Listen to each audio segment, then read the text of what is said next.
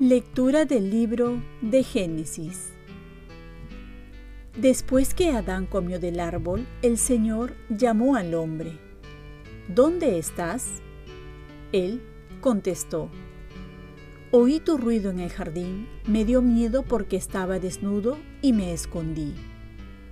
El Señor le replicó, ¿quién te informó que estabas desnudo? ¿Es que has comido del árbol del que te prohibí comer? Adán respondió, La mujer que me diste como compañera me ofreció del fruto y comí. El Señor dijo a la mujer, ¿qué es lo que has hecho? Ella respondió, La serpiente me engañó y comí. El Señor Dios dijo a la serpiente, por haber hecho eso, serás maldita entre todo el ganado y todas las fieras del campo. Te arrastrarás sobre el vientre y comerás polvo toda tu vida. Establezco hostilidades entre ti y la mujer, entre tu estirpe y la suya. Ella te herirá en la cabeza cuando tú le hieras en el talón. El hombre llamó a su mujer Eva, por ser la madre de todos los que viven. Palabra de Dios. Salmo responsorial. Canten al Señor un cántico nuevo, porque ha hecho maravillas. Canten al Señor un cántico nuevo, porque ha hecho maravillas. Su diestra le ha dado la victoria, su santo brazo. Canten al Señor un cántico nuevo, porque ha hecho maravillas.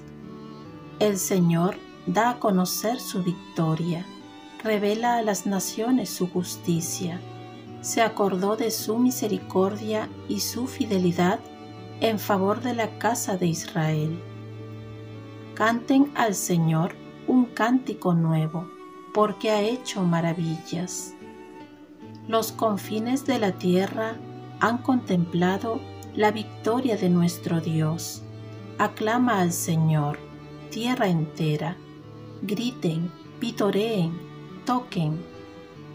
Canten al Señor un cántico nuevo, porque ha hecho maravillas. Lectura de la carta del apóstol San Pablo a los Efesios. Bendito sea Dios, Padre de nuestro Señor Jesucristo, que nos ha bendecido en la persona de Cristo con toda clase de bienes espirituales y celestiales. Él nos eligió en la persona de Cristo antes de crear el mundo, para que fuésemos santos e irreprochables ante Él por el amor. Él nos ha destinado a la persona de Cristo por pura iniciativa suya, a ser sus hijos, para que la gloria de su gracia que tan generosamente nos ha concedido en su querido Hijo, redunde en alabanza suya. Por su medio hemos heredado también nosotros. A esto estábamos destinados, por decisión del que hace todo según su voluntad. Y así nosotros, los que ya esperábamos en Cristo, seremos alabanza de su gloria. Palabra de Dios. Lectura del Santo Evangelio según San Lucas. En aquel tiempo, el ángel Gabriel fue enviado por Dios a una ciudad de Galilea llamada Nazaret, a una virgen desposada con un hombre llamado José, de la estirpe de David. La virgen se llamaba María. El ángel, entrando en su presencia, dijo, Alégrate, llena de gracia el Señor está contigo. Ella se turbó ante estas palabras y se preguntaba qué saludo era aquel. El ángel le dijo, no temas, María, porque has encontrado gracia ante Dios. Concebirás en tu vientre y darás a luz un hijo y le pondrás por nombre Jesús. Será grande, se llamará Hijo del Altísimo. El Señor Dios le dará el trono de David, su padre reinará sobre la casa de Jacob para siempre, y su reino no tendrá fin. Y María dijo al ángel, ¿Cómo será eso? Pues no conozco a varón. El ángel le contestó, El Espíritu Santo vendrá sobre ti, y la fuerza del Altísimo te cubrirá con su sombra. Por eso el santo que va a nacer se llamará Hijo de Dios. Ahí tienes a tu pariente Isabel, que, a pesar de su vejez, ha concebido un hijo y ya está de seis meses, la que llamaban estéril, porque para Dios nada hay imposible. María contestó, Aquí está la esclava del Señor, hágase en mí según tu palabra. Y la dejó el ángel. Palabra del Señor. Paz y bien. Virgen María, llena de gracia, ayúdame a vivir en la gracia de Dios.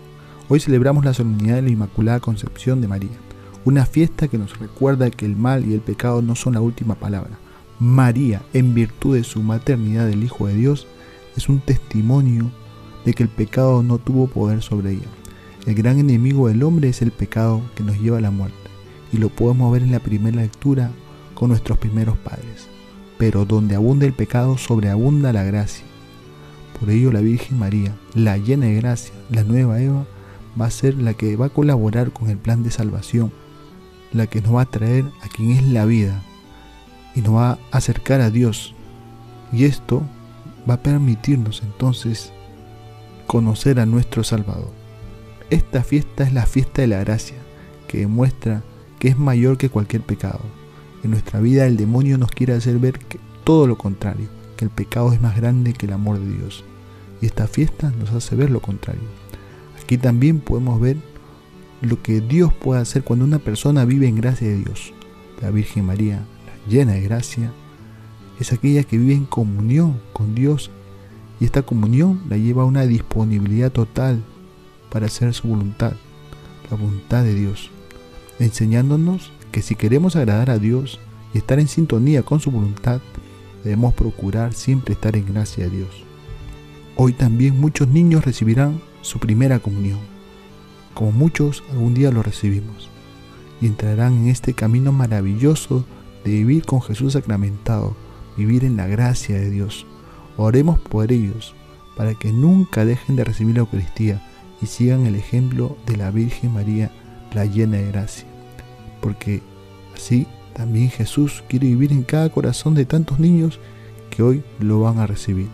Oremos, Virgen María, ayúdame a vivir en la gracia de Dios para tener la fuerza de hacer siempre tu voluntad. Ofrezcamos nuestro día. Dios Padre nuestro, yo te ofrezco toda mi jornada en unión con el corazón de tu Hijo Jesucristo, que siga ofreciéndose a ti en la Eucaristía para la salvación del mundo. Que el Espíritu Santo sea mi guía y mi fuerza en este día para ser testigo de tu amor. Con María, la Madre del Señor y de la Iglesia, te pido por las intenciones del Papa. Con San José Obrero te encomiendo mi trabajo y mis actividades de hoy, para que se haga en mí tu voluntad. Y la bendición de Dios Todopoderoso, Padre, Hijo y Espíritu Santo, descienda sobre ti. Cuenta con mis oraciones, que yo cuento con las tuyas, y que tengas un santo día acompañado de la Virgen María.